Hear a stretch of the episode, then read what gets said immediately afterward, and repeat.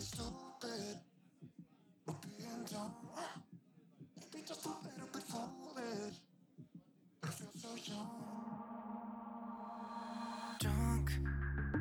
I've never seen you clearer than now. We're flying high. Floating somewhere up in the clouds. We're going out of ourselves. Can you feel it? Almost like I don't know if it's real. Cause when we're doing our thing, we're like wheels that won't stop turning. ¿Qué tal chicos? Bienvenidos a esta primera emisión, este primer episodio, ni que fuera programa de, de radio, bueno, de el audiolibro estilo podcast enfocado a novelas históricas. Como amante apasionado de la historia clásica, ya sea de los griegos, romanos, egipcios, aztecas, mayas, eh, he leído algunas novelas las cuales te ayudan a remontarte a esos tiempos para experimentar lo que la gente en, en ese entonces, en esa época de, de la historia, el cómo se, se, vivía, qué era lo que hacían, cómo convivían, como que te lleva a un plano de la fantasía bastante interesante. Solo que, bueno, aquí, aquí hay un, un gran pero. Revisando los libros que, que, tengo, me encontré con uno que no se apega tanto a estas características que, que les acabo de mencionar. El libro se llama Los mitos que nos dieron traumas. México en el diván. Cinco sesiones para superar el pasado. El libro es escrito por Juan Miguel Zunzunegui y es de la editorial de Bolsillo. ¿Por qué elijo este libro para, para empezar un podcast relacionado a novelas históricas? Bueno, considero que la situación tanto política como social que estamos viviendo hoy en día en México es bastante especial y delicada. Más que en otros tiempos, digo, tampoco es que tenga 40 años, ¿no? Pero en, mi corta vida, siento que este es de, de los momentos en el que mmm, más incertidumbre, más dudas tenemos, ¿no? Se han creado dos bandos, tanto los fifís como los chairos, los progres contra los neoliberales, los socialistas contra los capitalistas, etc. Y no sé ustedes, pero a mí me crea cierto cierta crisis de identidad en la cual no sé si mis pensamientos están traicionando cierto orgullo de mexicano que debo de tener. Y creo que el origen de todo eso es que como mexicanos no sabemos cuál es nuestra identidad como sociedad. Desafortunadamente los mexicanos no conocen su historia. Estamos destinados a repetirla una y otra vez. Entonces, eh, considero que, que, esta lectura nos puede ayudar mucho a recapacitar sobre eso. Por eso se me hace bastante interesante el comenzar con, con este libro. La, la, temática que va a tener el podcast es que el primer eh, episodio vamos a abordar el primer capítulo. Al finalizar el capítulo, eh, doy algunos comentarios, hago algunos apuntes, etcétera, para eh, retroalimentar la, la, lectura propiamente, ¿no? Y así sucesivamente con cada capítulo. Eh, y pues nada, espero que les guste. Nota antes de comenzar. Eh, debido a que no cuento con un estudio de grabación, probablemente como sonido ambiental, escuchen de repente un perrito ladrar, eh, una motocicleta, un carro pasar, eh, la señora de los tamales, una balacera, etcétera, ¿no? Entonces, eh, voy a tratar de editarlo lo más que pueda y bueno, ojalá no, no nos interrumpa con, con la lectura. Eso era todo. Ah, hablando de...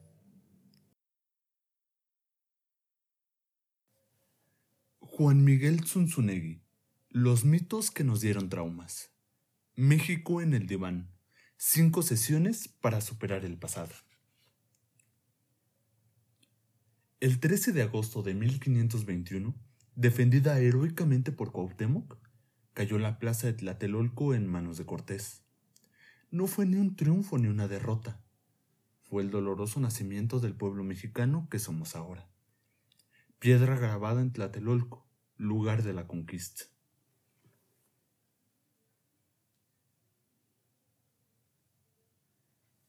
Nota del autor. México al psicólogo. Vamos a mandar a México a unas cuantas sesiones de psicoterapia. Cinco serán suficientes para que, analizando algunos de sus mitos, supere los más perjudiciales de sus traumas. Lo acostaremos en el diván y lo enfrentaremos contra sí mismo, para ver si la lógica y la razón logra imponerse contra dogmas históricos ridículos que lo atan al pasado. El mexicano es poco colaborador, personalista, egoísta, y no tiene en definitiva el espíritu de colaboración de otros pueblos. El mexicano no sabe y no quiere trabajar en equipo. Es desconfiado y ve principalmente por su bienestar, sin importarle para nada el valor de la comunidad. El mexicano vive el hoy volteando al ayer, sin pensar en absoluto en el mañana, por eso tiene una extraordinaria visión a corto plazo, lo que en definitiva no lo hace nada visionario. Pero finalmente es imposible llegar a un destino cuando solo se voltea hacia atrás y se sigue viendo el puerto de partida. Nunca llegará al futuro un pueblo tan obsesionado con su pasado, pero peor aún, con un pasado mítico.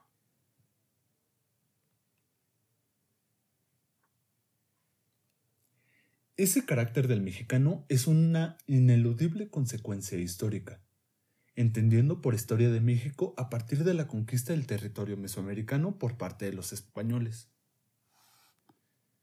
Tenemos una personalidad como pueblo que no nos ayuda a superarnos, y deberíamos llevar a cabo una especie de revolución cultural si es que aspiramos alguna vez a ser algo más de lo que somos. Un pueblo es su historia, los acontecimientos que suceden en el devenir del tiempo y la forma en que afectan y se perciben van marcando la idiosincrasia de una nación, su forma de ser, sus complejos y sus traumas. El hombre es finalmente un ser histórico, y la sociedad, conformada precisamente por un conjunto de seres históricos, se hace así de un inconsciente colectivo, una especie de espíritu popular que rige en gran medida los pensares y actuares de una nación. Esta es la única forma de explicar que, a pesar de que los seres humanos que forman la sociedad son perecederos, el espíritu de esas sociedades no cambia. Por ejemplo, podemos hablar de la arrogancia de los argentinos, la flema aristocrática de los ingleses, lo aguerrido de los alemanes, la sensibilidad de los franceses y la visión mesiánica de los gringos, por poner solo algunos ejemplos. Y aunque toda una generación muera, estos pueblos no cambian su forma de pensar. Es parte de su inconsciente colectivo, y este tiene que ver con su historia. Nuestra historia, como la de todos los países, está llena de mitos y mentiras algunos que han surgido popularmente y otros creados desde arriba, desde la cúpula del poder, unos inocentes y otros terriblemente perjudiciales. Todos ellos finalmente conforman nuestro ser histórico y nos dan identidad.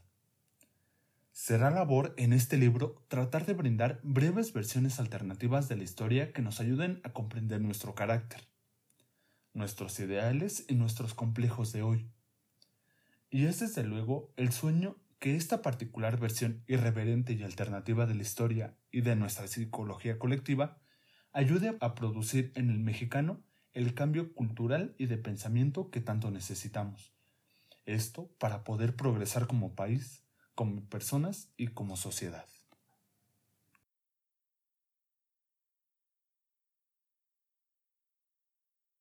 Primera sesión. Viaje al inconsciente del mexicano. Es que los españoles nos conquistaron y nos saquearon. Por eso somos pobres. Es que la Malinche nos traicionó y se unió a Cortés en todos los sentidos posibles. Y por eso los españoles pudieron conquistar México. Es que los españoles trajeron todas las maldades y todas las enfermedades, porque aquí no existía ni la malicia ni la corrupción, ni siquiera había caries. De hecho, la gente no se embriagaba, aunque hubiera pulque y dioses del pulque, y los conquistadores se dedicaron a enviciar a los indios. Es que México tiene más de 3.000 años de historia, pero los españoles destruyeron nuestra cultura. Es que aquí vino de lo peorcito de la escoria de España, y aunque solo eran 400 de la peor calaña, conquistaron a millones de magníficos ejemplares aztecas. Es que no ganamos porque los españoles nos dejaron su mentalidad, y aunque España, llena de españoles, que se presume tendrán mentalidad español, ya ganó el Mundial de Fútbol y se ve lejanísimo el día en que México lo gane. Es que la conquista espiritual terminó de destruir a las culturas antiguas, aunque la idolatrada Virgencita de Guadalupe sea el principal producto emanado de esa conquista espiritual. Lo bueno, lo bueno es que somos humildes, aunque presumimos con orgullo ser los consentidos nada más y nada menos que de la mismísima Madre de Dios, lo cual es bastante soberbio. Que obvio, nos quiere porque somos pobres, porque los pobres se van al cielo. Lo malo es que somos pobres, pensaría uno. Lo bueno es que la pobreza es una virtud, dicen los que dicen que saben. Lo malo es que los españoles nos humillaron, según cuenta el mito y su trauma. Lo bueno es que la humildad, aunque humildad viene de la palabra humillarse, es una virtud según dicen los humildes. Bueno, lo malo es que ningún país ha salido de pobre gracias a la humildad. Lo bueno es que no nos importa porque somos pobres, pero honrados. Es que Cortés, trauma específico de Diego Rivera, era deforme, jorobado, sifílico, y aún así conquistó a millones de aztecas que nos describen casi como semidioses es que durante 300 años conquistados, los españoles se llevaron toda nuestra plata y todos nuestros recursos, aunque sigamos siendo el primer productor mundial de plata. Lo bueno es que la Virgencita de Guadalupe se apareció para traernos consuelo por la conquista. Lo malo es que la Virgen hizo que el pueblo se conformara con la derrota, y fue de hecho la principal herramienta conquistadora de los conquistadores. Bueno, lo bueno es que tuvimos una guerra de independencia, donde el pueblo mexicano, como un solo ser, se levantó en armas contra la tiranía y la opresión de los españoles, y durante once años luchó por su libertad, que le debemos evidentemente al cura Hidalgo. Lo malo es que esa guerra en todas sus etapas fue encabezada por criollos, comenzando por Hidalgo, básicamente los descendientes de los conquistadores, que durante años los insurgentes supuestamente un solo ser, se pelearon entre ellos en vez de atacar al ejército virreinal. Que Hidalgo murió a los diez meses de que comenzara esa guerra de once años, y que en 1821 la independencia se dio al amparo de la Iglesia. Es que los gringos, nuevo conquistador para proyectar nuestro trauma, nos robaron el territorio del norte, por eso no somos una potencia, o dicho de otro modo, es que somos pobres porque a los gringos no les conviene que prosperemos.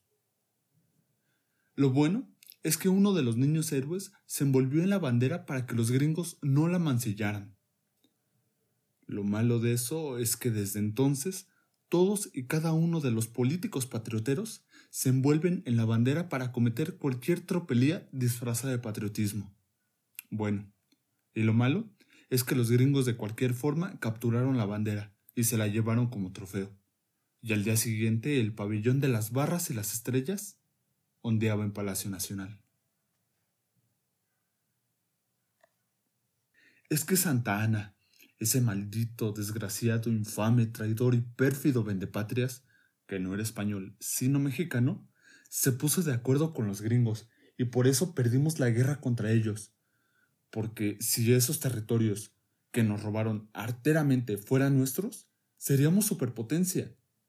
Porque obvio, desde que los robaron, ya estaba ahí Disneylandia, Las Vegas, el River Mall de San Antonio y los pozos petroleros que se explotan con capital privado. Bueno, lo bueno es que somos mejores que los gringos en fútbol. Hmm, lo malo es que eso no es cierto. Es que los franceses intervinieron en México en dos ocasiones y hasta trajeron a un monarca extranjero, aunque a ese monarca extranjero lo trajeron en realidad otros mexicanos. Lo bueno es que el 5 de mayo de quién sabe qué año, 1862, en Puebla las armas mexicanas se cubrieron de gloria, cuando Zaragoza derrotó al ejército más poderoso del mundo. Eso dicen del ejército francés.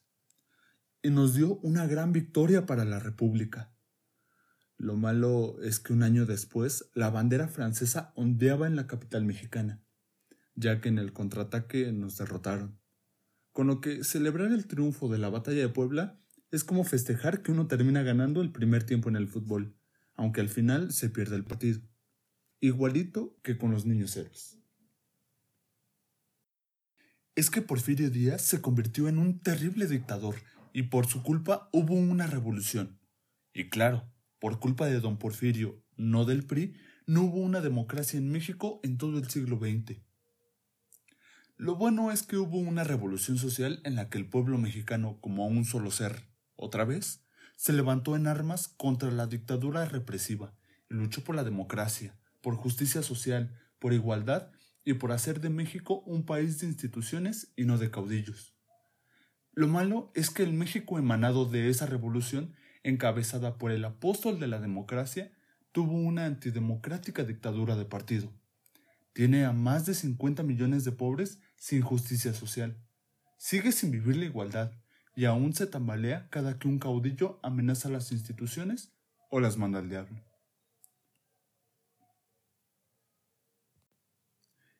Es que Huerta traicionó a Madero. Es que Orozco traicionó a Madero. Es que Zapata traicionó a Madero. Es que Bernardo Reyes traicionó a Madero.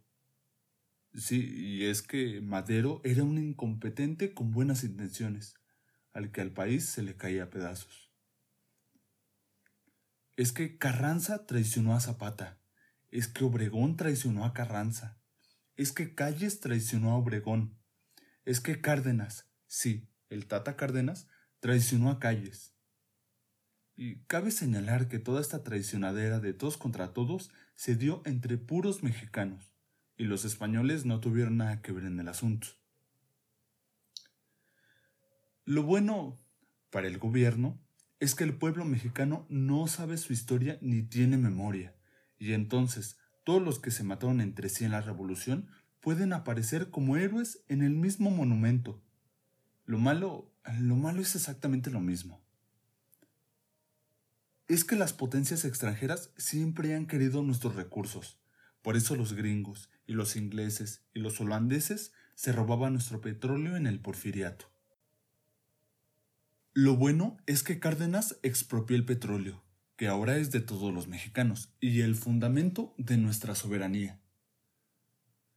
Lo malo es que tenemos la única empresa petrolera del mundo que está quebrada, que su sindicato la hace del todo improductiva, que extraemos petróleo pero no lo refinamos, y como el gobierno tiene las ganancias petroleras para vivir, nunca se ve la verdadera necesidad de hacer reformas económicas.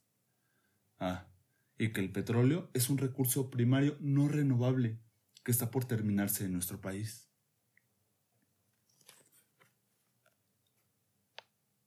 Lo bueno es que después de Cárdenas tuvimos la época del milagro mexicano. Lo malo es que no supimos aprovecharlo es que el PRI impidió que hubiera democracia. Que lo paradójico de esto es que el PRI fue el resultado de esa supuesta revolución, que teóricamente se hizo por democracia. Es que la culpa la tiene el PRI, pero festejamos la revolución que finalmente dio origen al PRI. Es que el capitalismo mundial se ha dedicado a hundirnos en nuestra pobreza, aunque ese mismo capitalismo haya sacado de su pobreza a países más pobres como Corea del Sur, Vietnam o China. Es que todos los ricos son malos, malísimos, desgraciados, y todos los pobres son buenos. Ahí están las telenovelas y películas para demostrarlo. Por eso Pepe el Toro es inocente, y por eso Juárez es bueno, porque era pobre, y por eso no fue dictador, aunque gobernara 15 años consecutivos sin ganar elecciones, y ejerciendo un poder por encima de la constitución que él mismo apoyó. Es que somos pobres, pero bien honrados, con lo que justificamos y hasta enaltecemos la pobreza, razón por la cual nunca saldremos de pobres. Lo cual ni queremos porque los ricos son malos, porque el cochino dinero todo lo ensucia, aunque nos quejamos por no tener dinero. Es que la globalización, es que el neoliberalismo, es que Salinas de Gortari no supo llevarnos al primer mundo. Es que Mejía Barón no hizo los cambios, no metió a Hugo Sánchez contra los búlgaros, y por eso perdimos el Mundial del 94. De hecho, Salinas le habló a Mejía Barón para que no hiciera los cambios y perdiéramos, solo por fastidiar, porque Salinas es malo y rico, lo cual corrobora la teoría de que los ricos son malos. Es que jugamos como nunca y perdimos como siempre, igual que nuestros héroes patrios. Es que lo importante no es ganar sino competir, por eso perdemos, eso sí, con la frente bien en alto, y así, al no ganar, no somos tentados por la soberbia de sentirnos ganadores, y mantenemos la más digna y alta de nuestras virtudes empobrecedoras, la humildad es que los árbitros están en nuestra contra, por eso no ganamos los mundiales. Aunque no sean los árbitros los que tiran los penaltis, y haya sido Luis Hernández, no un árbitro, el que falló un tiro contra Alemania, a dos metros de la portería y sin portero. Es que los jueces de los clavados olímpicos están del lado de los chinos.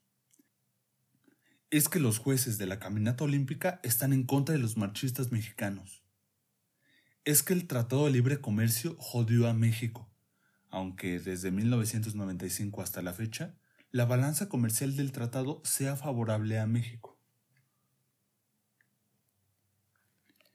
Es que el TLC destrozó el campo mexicano, aunque México sea de los principales exportadores de productos agrícolas a Estados Unidos, y aunque al campo mexicano lo destrozaran entre la revolución y los ejidos cardenistas totalmente improductivos es que Fox no supo hacer el cambio, aunque todos esperaban que el país cambiara sin que nadie en lo personal tuviera que cambiar. Es que nuestra soberanía reside en el petróleo, por eso no puede haber ni un centavo de capital privado en Pemex, porque los inversionistas privados solo quieren saquearnos. Aunque hasta Cuba y la China, supuestamente comunistas, saquen petróleo con inversión privada. Es que los inversionistas extranjeros solo quieren volver a saquear a nuestro país. Aunque haya inversionistas mexicanos en otros países y productos mexicanos en todo el mundo. Pero claro, eso está bien. Es que los capitalistas españoles quieren reconquistar México, aunque Pemex tenga acciones en Repsol y no al revés. Bueno, es que al final nos va mal porque somos un pueblo conquistado y allí está el detalle, como diría Cantinflas. Es que hace más de cinco siglos, unos cuatrocientos aventureros castellanos, guiados por Hernán Cortés, junto a ciento cincuenta mil indígenas, tomaron Tenochtitlán. Y por alguna razón extraña hay un vínculo entre ese lejano acontecimiento y todas nuestras desgracias de hoy.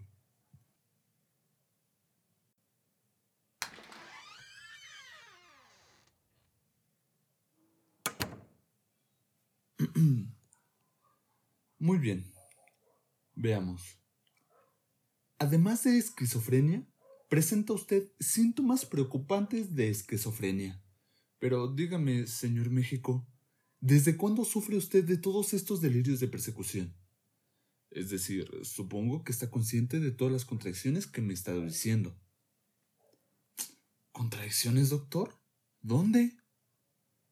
Bueno, si usted no es capaz de descubrirlas, yo no puedo ayudarle. Es muy importante que usted mismo descubra el origen de ese terrible complejo de conquistado. ¿Complejo? No se burle, doctor.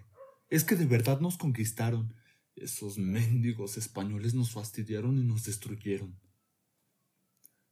Bueno, pero algo de español tendrá usted. No me chingue, doctor. Yo no tengo nada que ver con esos desgraciados gachupines. Ok, ya veo. Bien. Probemos algo. Tlantinirpehualtis casetlemante ayogui. Timatitlen tlatolítica. Ah, no le entiendo nada, doctor. Hábleme en español. ¿En español? Pero ¿cómo? Si ese es el idioma de los que lo conquistaron. Por eso le hablo en náhuatl, para que me entienda. De hecho, precisamente solo le pregunté si comprendía el idioma. ¿En náhuatl? Pues que me ve cara de indio o qué. Pues a decir verdad, sí, solo un poco, pero ¿no me está diciendo que usted es un indio conquistado? Conquistado sí, doctor, pero indio no. Tampoco exagere. Mm, déjeme ver si entendí. Los españoles conquistaron a los indios. Me conquistaron a mí, doctor, a México. Pero ese México estaba habitado por indios, ¿no? Bueno, eso sí. ¿Y usted es un ser conquistado? Así es, por esos malditos españoles. Esos que conquistaron a los indios. Así es, está muy fácil, ¿no? Pues algo de indio tendrá usted entonces. Si no, ¿por qué se queja de una conquista? Bueno, alguna razón tiene que haber para que me vaya tan mal. ¿Y nunca ha pensado que usted mismo puede ser esa razón? claro que no, doctor, que no me está escuchando. Si le acabo de decir quiénes son los culpables de todas mis desgracias. El mundo está en mi contra. Muy bien. ¿Y no tiene idea de a qué delirio de persecución me refiero? Pues no, doctor, pero presiento que usted quiere insinuarme algo.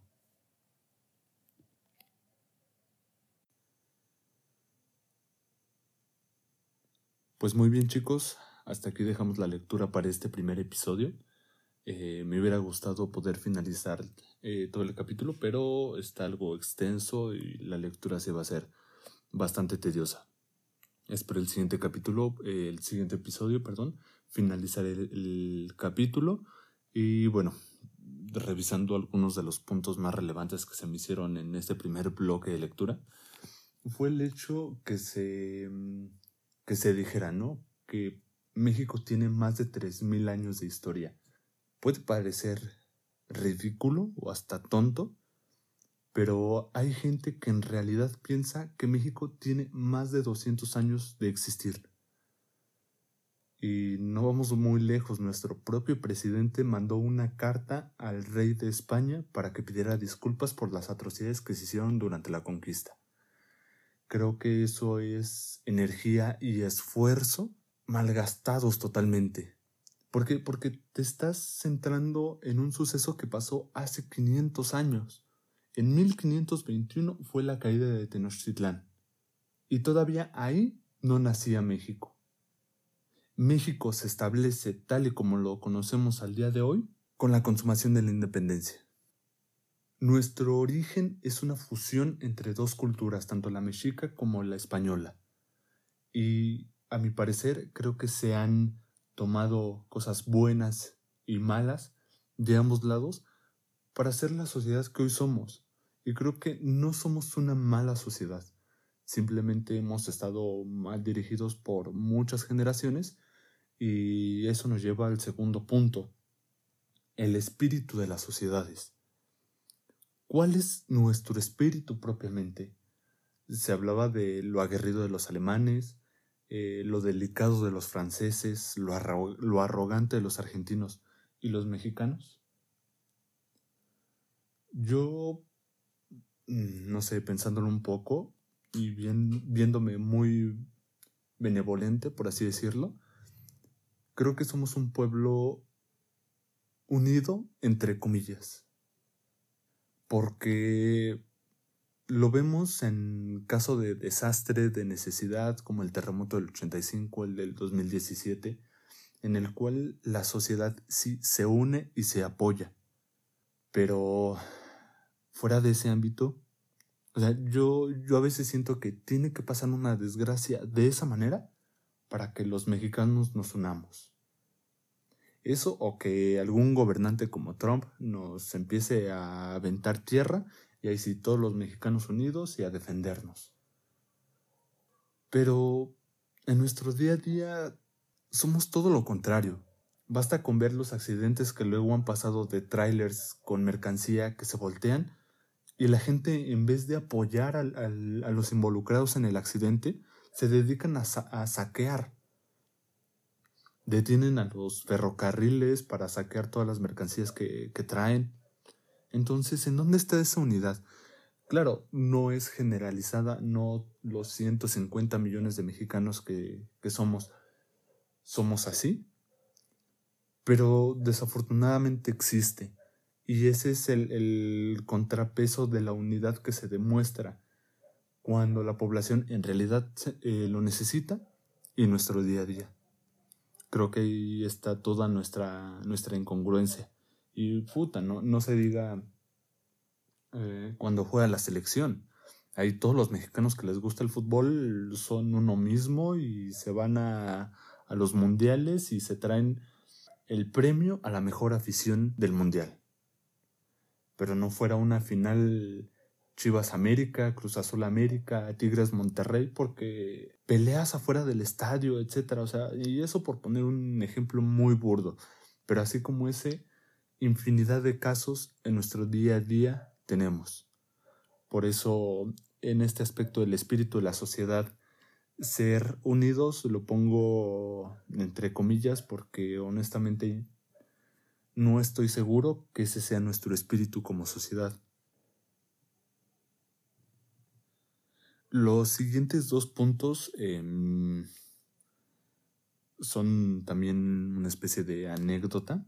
Uno es sobre la palabra humildad que aborda el libro, en donde se refiere a que humildad viene de humillarse. Y ese fue como que un plot twist para mí en el momento en el que leí el libro y dije, wow, sí, jamás lo había relacionado. Y fue cuando en la escuela regresé este, a presumirle a mis papás que había sido el, el que mayor calificación había sacado en un examen. Fue la única vez que lo hice, ya jamás volvió a suceder. Pero yo les presumía que que fui el único. Y mi papá me dijo, hay que tener un poquito más de humildad. Y ahí fue en donde dije, no, a ver, humildad viene de la palabra humillarse y tuvimos como 20, 30 minutos de discusión entre si humillarse o no es humillarse, etc. Yo creo que el libro lo aborda de una forma agresiva, pero se entiende el, el porqué, el, el porqué de esa agresividad, ¿no? Y yo siento que más bien si la palabra humildad me causó mucho conflicto, la terminé cambiando por sencillez.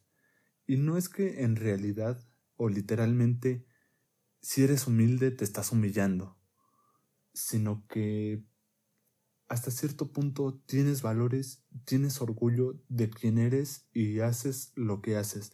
Yo no creo que una persona que se cataloga humilde propiamente, que vive en una, en una propiedad pequeña, con unos cuartos modestos, etc., no creo que se esté humillando.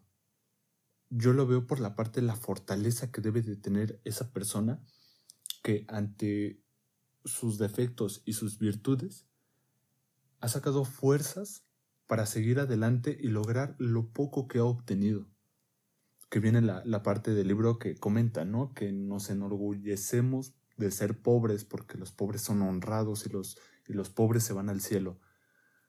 Mm, digo, un poco exagerada toda esa, toda esa parte. No creo que eh, muchos estemos en la pobreza porque queremos. Siento que todo el aspecto político, económico, social y de salud en los que muchas generaciones se han desenvuelto los han obligado a sobrevivir como puedan. No es mediocridad de que yo quiero ser pobre para irme al cielo. Que puede haber casos que sí, pero viéndolo dentro de mi círculo social, gente que conozco, mi familia propiamente, he visto cómo pelean día con día para tratar de salir de esa pobreza, para dejar eh, un futuro un poquito más estable de lo que fueron de niños, ¿no? No sé si me estoy eh, explicando. No creo que la pobreza sea una virtud, como lo comenta el, el libro, pero sí te ayuda a forjar cierto carácter para que en tu vida adulta, si lo sabes llevar correctamente, va a ser un motor muy importante para no dejarle eso a tus próximas generaciones, a tus hijos, a tus nietos. ¿Vale?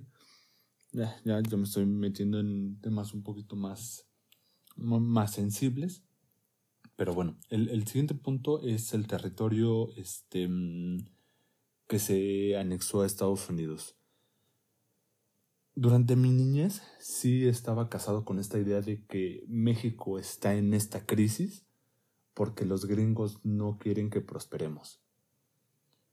Probablemente si eres de las personas que conoce de geopolítica, que se la pasa leyendo, tiene mucha más experiencia en ese aspecto, a lo mejor si ves todos esos a lo mejor pequeños o grandes detalles que muchos como nosotros o yo en lo personal ignoro, ¿no?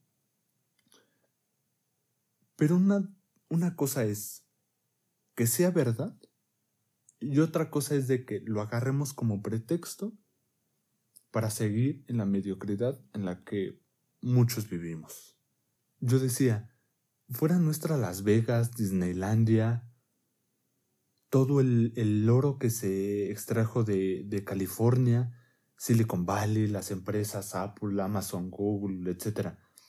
Pero no es cierto, eso es cuestión de mentalidad.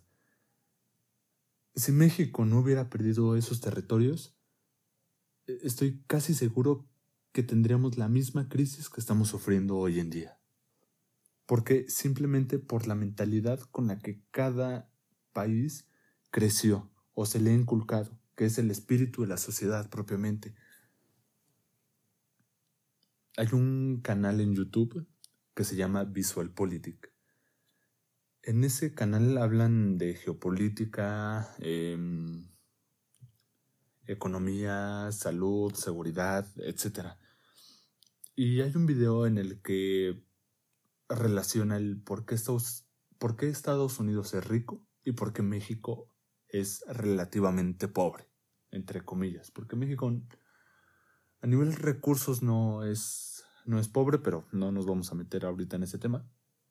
Y es que en Estados Unidos los colonizadores llegaron a una tierra que era prácticamente estéril en cierta época del año, que fue lo que ahora es Nueva Inglaterra, perdón, Massachusetts, Nueva York, Connecticut, creo. Toda esa parte en época de inviernos era demasiado difícil sobrevivir, entonces ¿Qué es lo que tenía que hacer la gente que llegó a colonizar esa parte? Bueno, pues a como puedan sobrevivir. Y eso fue forjando una cultura de trabajar para sobrevivir, de innovar, de ahora qué voy a hacer para seguir sobreviviendo. ¿Y qué fue lo que pasó con los conquistadores españoles? Y no es por regresar a esta parte del libro y echarle la culpa a España, ¿no? Pero México es un país de abundancia, se dice que la forma de México es el cuerno de la abundancia, pero hasta cierto punto tiene mucho de verdad. México con un clima agradable, cálido, tierras fértiles, que es lo que pasa cuando viajas al sur del país, ves árboles frutales por toda la carretera y toda la fruta pudriéndose en, en la base del árbol. ¿Por qué? Porque hay tanto que la gente ya ni lo recoge. Entonces se termina pudriendo porque ya a nadie le interesa, casi no tiene valor. Entonces para los conquistadores españoles era muy fácil estirar la mano y recoger abundancia, lo cual no despertó ese instinto de supervivencia, de tengo que trabajar, tengo que innovar para poder sobrevivir. Y eso nos lleva al siguiente punto que quería tocar, que es la parte de Pemex. Las pérdidas de esa empresa que está en quiebra son de 562.250 millones de pesos, que es más de la mitad de todo el presupuesto que se le asigna a la educación, que son 807.305 millones de pesos. Y justamente hablando de este aspecto de que estiras la mano y recoges abundancia, tenemos el claro ejemplo de los Oya, que ahorita afortunadamente está en juicio. Esperemos que por bien de la justicia mexicana, si es culpable, cumpla su condena. Pero tanto dinero robado, desperdiciado o repartido entre la cúpula del poder, por así llamarlo, habla de toda la abundancia que nada más se reparte entre unos cuantos. Y es verdad, el PRI todo el tiempo que gobernó ha dejado a más de 50 millones de mexicanos en la pobreza. Y solo en México somos 120 millones, eso sin contar a los treinta y tantos que viven en Estados Unidos, que al final del día terminan siendo mexicanos. Pero casi el 50% de la población de un país de 120 millones está en la pobreza. Y como dice el libro, eso ya no lo hicieron los españoles, eso ya no lo hicieron los franceses, los gringos, los, los holandeses, todos los que quisieron abusar de México en su momento, ya casi nada tiene que ver. Que sí, los contratos, los compadrazgos, etcétera. Pero sería meternos en un tema ya muy complejo, que creo que no es el, el sentido propiamente del libro. Pero bueno, ya para finalizar, el propio libro nos empieza a dar esas señales de la esquizofrenia que prácticamente estamos poniendo pretextos de todo y para todo para justificar cierta mediocridad, para no ver la responsabilidad que nosotros como sociedad tenemos para estar en donde estamos. Si queremos ver hacia el futuro, tenemos que soltar nuestro pasado para planificar correctamente nuestro presente y entonces sí, ya visualizar para un futuro prometedor. Y pues nada, espero que les esté gustando y la próxima semana, el próximo sábado, estaré subiendo el desenlace de este primer capítulo y cada semana estaremos eh, trayendo un episodio más de los mitos que nos dieron traumas. Suerte.